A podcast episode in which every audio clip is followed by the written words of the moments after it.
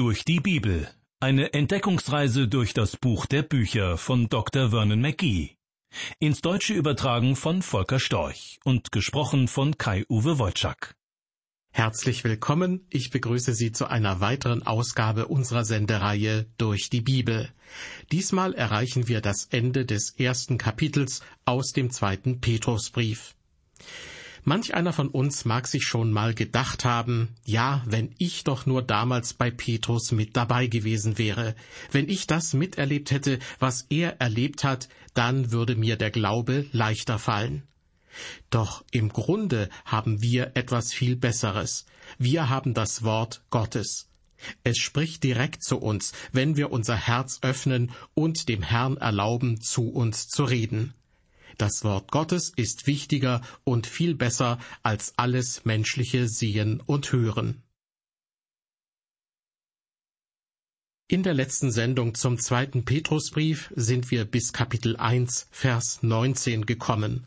Dort heißt es, Umso fester haben wir das prophetische Wort, und ihr tut gut daran, dass ihr darauf achtet, als auf ein Licht, das da scheint an einem dunklen Ort, bis der Tag anbreche und der Morgenstern aufgehe in euren Herzen.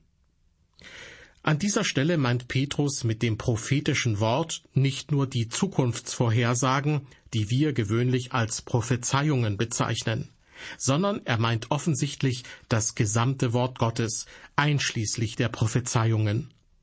Dieses Wort Gottes haben wir umso fester, so formuliert es Petrus, und er meint damit es gibt uns einen sicheren Halt. Und dann folgt die Begründung. Denn es ist ein Licht, das da scheint an einem dunklen Ort. Das Wort Gottes ist also ein Licht, eine Lampe, eine Lichtquelle wie die Sonne am Himmel. Wie die Sonne ihr Licht streut und ins dunkle Weltall sendet, so sendet auch das Wort Gottes Licht und Energie. Ja, es ist in der Welt von heute das einzig greifbare Übernatürliche. Das Wort Gottes ist das einzige anschauliche Wunder, das wir heute in der Zeit, in der wir leben, von Gott haben. Und das wird so sein bis zur Wiederkunft Jesu. Denn Petrus sagt, Gottes Licht scheint an einem dunklen Ort, bis der Tag anbreche und der Morgenstern aufgehe in euren Herzen. Jesus wird in Offenbarung 22, Vers 16 als heller Morgenstern bezeichnet. Bis er kommt, wirkt sein Wort überall in der Welt wie eine Fliehkraft, die die Menschen wegzieht vom System dieser Welt. Diese Kraft treibt sie in die Arme Gottes. Was für eine grandiose Vorstellung. Petrus fährt dann in Vers 20 fort, und das sollt ihr vor allem wissen, dass keine Weissagung in der Schrift eine Sache eigener Auslegung ist. Interessant ist die Formulierung das sollt ihr vor allem wissen. Simon Petrus bringt damit zum Ausdruck, dass es das ist, was wir vor allem anderen, also zuallererst wissen sollen. Was hier Wissen genannt wird, ist eine Kenntnis, die kommt nicht nur vom Wort Gottes und nicht nur von den Fakten, die bestätigt werden können, sondern wer ein aufrichtiges Herz hat, kann herausfinden, ob die Fakten in der Bibel zutreffen oder nicht.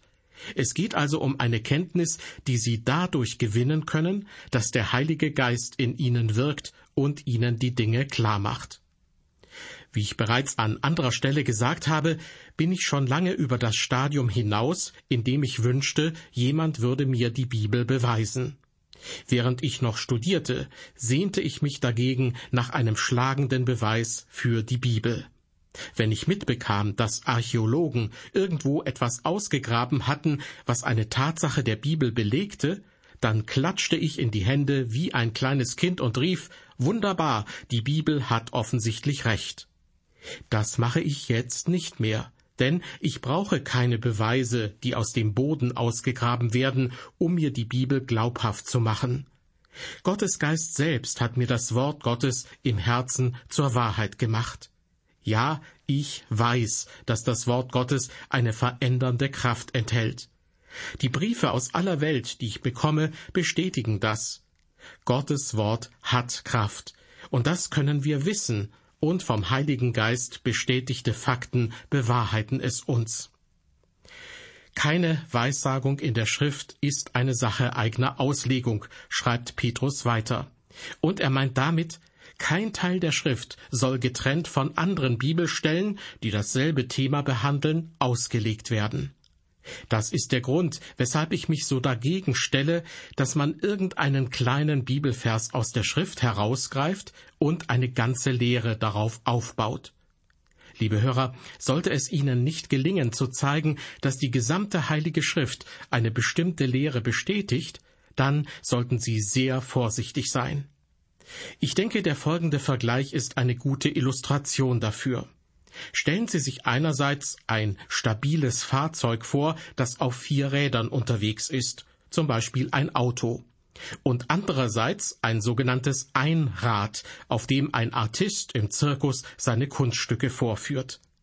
Mit einem Einrad muss man ständig alle möglichen Manöver durchführen, um nicht das Gleichgewicht zu verlieren und auf die Nase zu fallen. Ich denke, nicht wenige Christen setzen sich freiwillig im übertragenen Sinne genau einer solchen Gefahr aus, wenn sie auf einem einzigen Bibelvers eine ganze Lehre aufbauen. Auch wenn es schön ist, auf einen fantastischen Bibelvers zu stoßen, der eine bedeutende Wahrheit enthält, sollten doch wenigstens zwei oder drei andere Verse aus der Bibel das bestätigen, was man in dem ersten Vers zu erkennen glaubt. Simon Petrus jedenfalls teilt uns mit, dass kein Abschnitt der Bibel allein aus sich herausgedeutet werden sollte. Vielmehr ist es notwendig, ihn mit anderen Schriftstellen zu untermauern. Kommen wir nun zu Vers 21. Denn es ist noch nie eine Weissagung aus menschlichem Willen hervorgebracht worden, sondern getrieben von dem Heiligen Geist haben Menschen im Namen Gottes geredet. Schauen wir uns zunächst den ersten Teil dieses Verses ein wenig genauer an. Denn es ist noch nie eine Weissagung aus menschlichem Willen hervorgebracht worden, schreibt Petrus. Offenbar bezieht er sich nun hier auf die alttestamentliche Prophetie. Sie hat ihren Ursprung nicht aus menschlichem Willen. Das heißt zum Beispiel, dass Jesaja sich nicht hingesetzt hat und bei sich selbst dachte, ich werde jetzt ein Buch schreiben, weil ich Geld brauche, ich schicke es einem Verlag zu, und der wird mir hoffentlich einen Vorschuss dafür geben, und später bekomme ich die restlichen Gewinnanteile. Das ist ja der Grund, weshalb manche Leute heutzutage Bücher schreiben. Aber so war es nicht bei Jesaja. Hören Sie sich Petrus an, denn es ist noch nie eine Weissagung aus menschlichem Willen hervorgebracht worden. Jesajas Prophetie war nicht das, was Jesaja sich ausdachte, sondern getrieben von dem Heiligen Geist haben Menschen im Namen Gottes geredet. Dass Menschen im Namen Gottes reden konnten, heißt nicht, dass sie Superheilige gewesen sein müssen. Nein, es waren einfach Menschen, denen Gott diese Aufgabe anvertraut hat. Wenn Sie eine Heilige oder ein Heiliger, also eine Christin oder ein Christ sind, dann bedeutet das, sie sind für ein Leben mit Jesus Christus bestimmt. Heilig sein bedeutet ganz einfach, für Gott bzw. für Christus bestimmt zu sein. Getrieben von dem Heiligen Geist ist eine wirklich bezaubernde Ausdrucksweise. Das griechische Wort, das hier verwendet wird, enthält genau genommen die Vorstellung eines Segelschiffes. Der Wind erfasst die großen Segel, wölbt sie nach außen und treibt das Schiff vorwärts. So hat der Heilige Geist die Schreiber der Bibel bewegt. Sie wurden, wie Petrus es ausdrückt, getrieben vom Geist Gottes. Nun möchte ich an dieser Stelle noch einmal in Erinnerung rufen, dass der zweite Petrusbrief sozusagen der Schwanengesang des Petrus ist, denn er ist sich sicher, bald sterben zu müssen. Und er betont, ganz ähnlich wie Paulus in seinen Briefen, die Wichtigkeit von Gottes Wort in den Tagen der Abkehr vom Glauben. Paulus hat betont, denn alle Schrift ist von Gott eingegeben. Und Petrus redet davon, dass die Schreiber der Bibel durch den Heiligen Geist getrieben wurden. Der Gedanke ist derselbe. Es ist großartig zu sehen, wie Gott jeden eingesetzt und gebraucht hat, um sein Wort aufzuschreiben, so dass seine Botschaft verständlich ist, ohne dabei den Stil des jeweiligen Schreibers zu ändern oder seine Persönlichkeit zu beeinträchtigen. Während der Apostel Paulus etwa ein wortgewaltiges Griechisch schreiben konnte, notierte der Apostel Petrus, ein Fischer, seine Briefe in einem Griechisch, das lange nicht so gut war. Doch Gott hat beide Männer gebraucht, um genau das aufzuschreiben, was sie seinem Willen gemäß schreiben sollten. Und zwar genau so, dass Gott, wenn er heute vom Himmel her spräche, sich wiederholen müsste. Denn er hat schon alles gesagt, was er der Menschheit zu sagen hat. Ja, Gott brachte uns sein Wort durch Menschen mit verschiedenen Persönlichkeiten und verschiedenen Begabungen. Aus diesem Grund nenne ich die Bibel manchmal Menschenbuch und Gottesbuch. Das geschriebene Wort ist menschlich und göttlich zugleich, genauso wie der Herr Jesus Christus, das lebendige Wort. Der Herr Jesus Christus hat an einem Grab weinen können, aber er konnte andererseits auch Tote auferwecken. Er setzte sich an einen Brunnen, weil er müde und durstig war, aber er konnte einer armen Sünderin auch Wasser des Lebens geben. Einerseits war er so müde, dass er auf einem Boot einschlief, andererseits konnte er den Sturm über dem See Genezareth stillen. Er war ein Mensch, aber auch Gott. Und so ist die Bibel sowohl menschlich als auch göttlich. Simon Petrus hat uns mitgeteilt, dass wir ein umso festeres prophetisches Wort haben, sozusagen einen sicheren Felsen unter unseren Füßen. Die Heilige Schrift ist etwas, worauf wir vertrauen können. Kein Wunder, dass das Wort Gottes mehr als alles andere attackiert wurde. Vermag der Feind das Fundament zu beseitigen, weiß er, das Gebäude wird einstürzen. Aus meiner Sicht ist es ein totaler Unsinn, wenn ein Prediger auf der Kanzel steht und hält eine Predigt, die zeigt, dass für ihn die Bibel nicht Gottes Wort ist. Das ist ungefähr so, als würde jemand versuchen, mit einer Spitzhacke das Fundament eines Mehrfamilienhauses zu zerstören. Ein Besucher, der ihn zufällig dabei beobachtet, fragt ihn, was haben Sie vor? Antwort, ich haue das Fundament weg. Sehen Sie das nicht? Der Besucher, doch, das sehe ich, aber wohnen Sie nicht selbst auch in diesem Gebäude? Daraufhin bekommt er die Antwort, natürlich, aber ich wohne im oberen Stockwerk. Liebe Hörer, wenn ein Prediger dem Wort Gottes keinen Glauben schenkt, ist das genauso verrückt. Denn die Heilige Schrift, so wie sie uns vorliegt, ist die solide Grundlage, auf der unser Glaube ruht. Als ich das letzte Mal in Griechenland war, ging ich in Athen noch einmal auf die Akropolis und erforschte den Parthenon, den Tempel der Göttin Athene. Ich habe mehrmals genau hingeschaut, um Ihnen nichts Falsches zu sagen. Aber es ist tatsächlich so.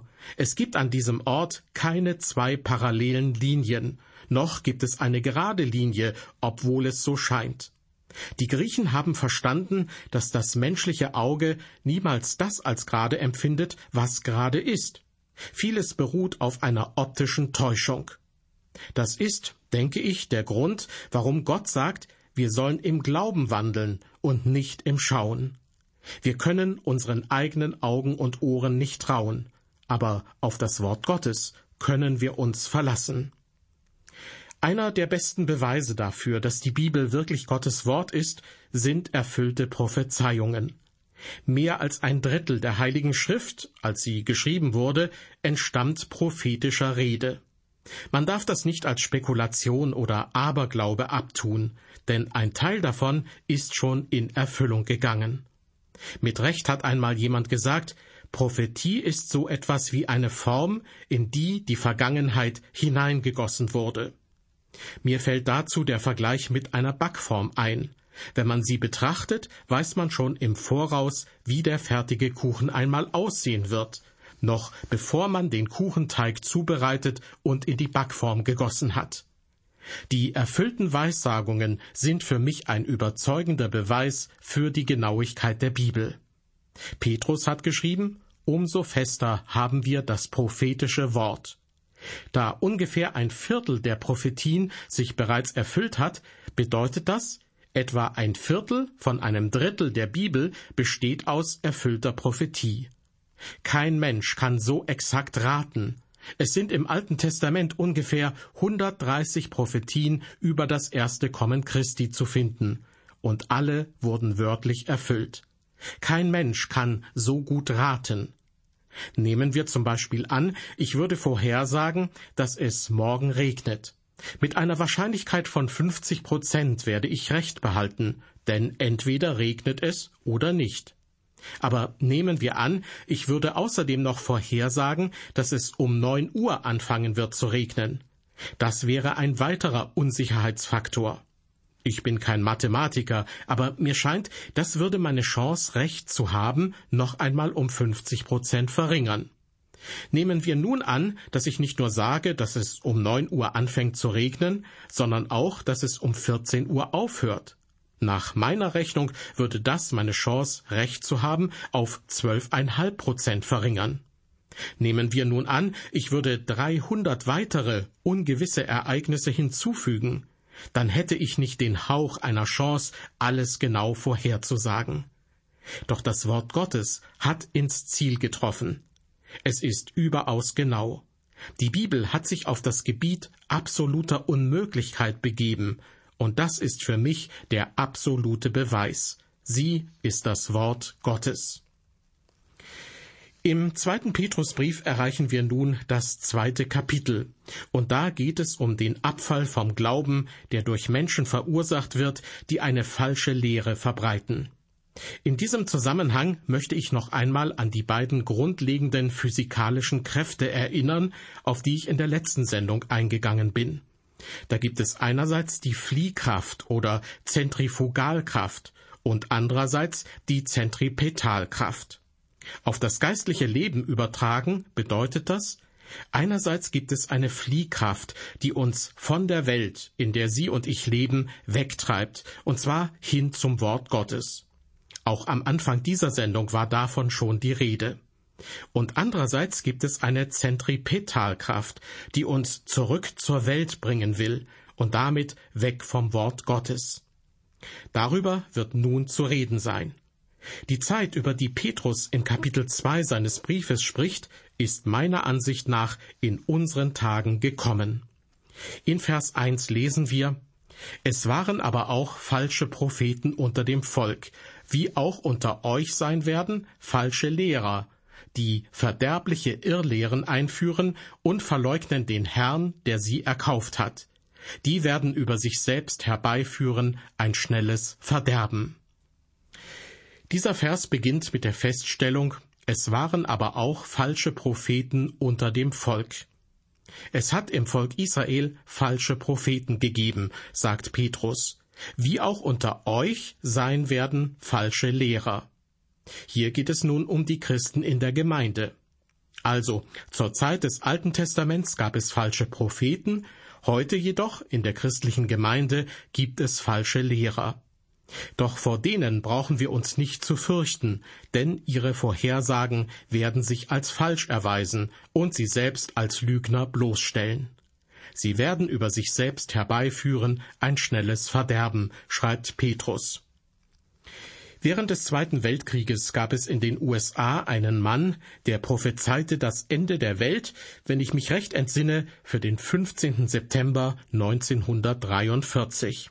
Als dieser Tag kam, war der Vorgarten des Mannes voller Zeitungsreporter, die warteten. Schließlich musste er rauskommen und zugeben, dass er sich verkalkuliert hatte. Nun behauptete er, das Weltende würde stattdessen am 15. September 1944 kommen, also genau ein Jahr später.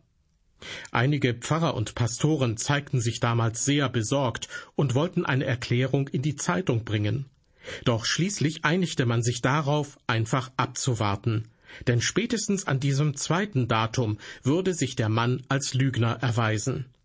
Bekanntlich ist auch ein Jahr später das Ende der Welt nicht gekommen. Was geschah, war nur, dass die Zeitungsreporter diesen Mann verspotteten und verlachten. Schließlich ist er aus der Gegend, in der er lebte, weggezogen. Was können wir daraus lernen? Nun, meines Erachtens sollten wir falschen Lehrern und Propheten keine übermäßige Aufmerksamkeit schenken. Aber ich rate Ihnen, überprüfen Sie, was falsche Lehrer von sich geben.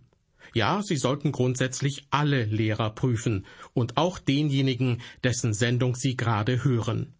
Ich bitte Sie eindringlich, überprüfen Sie, was ich sage, am Wort Gottes. Glauben Sie es nicht einfach nur, weil ich es Ihnen sage und weil Sie mich für vertrauenswürdig halten. Ein Mann hat mir einmal erzählt, ich unterrichte in der Sonntagsschule, und wenn jemand anzweifelt, was ich lehre, dann sage ich einfach, das muss richtig sein, denn so wurde es im Radio in der Sendereihe durch die Bibel verkündigt.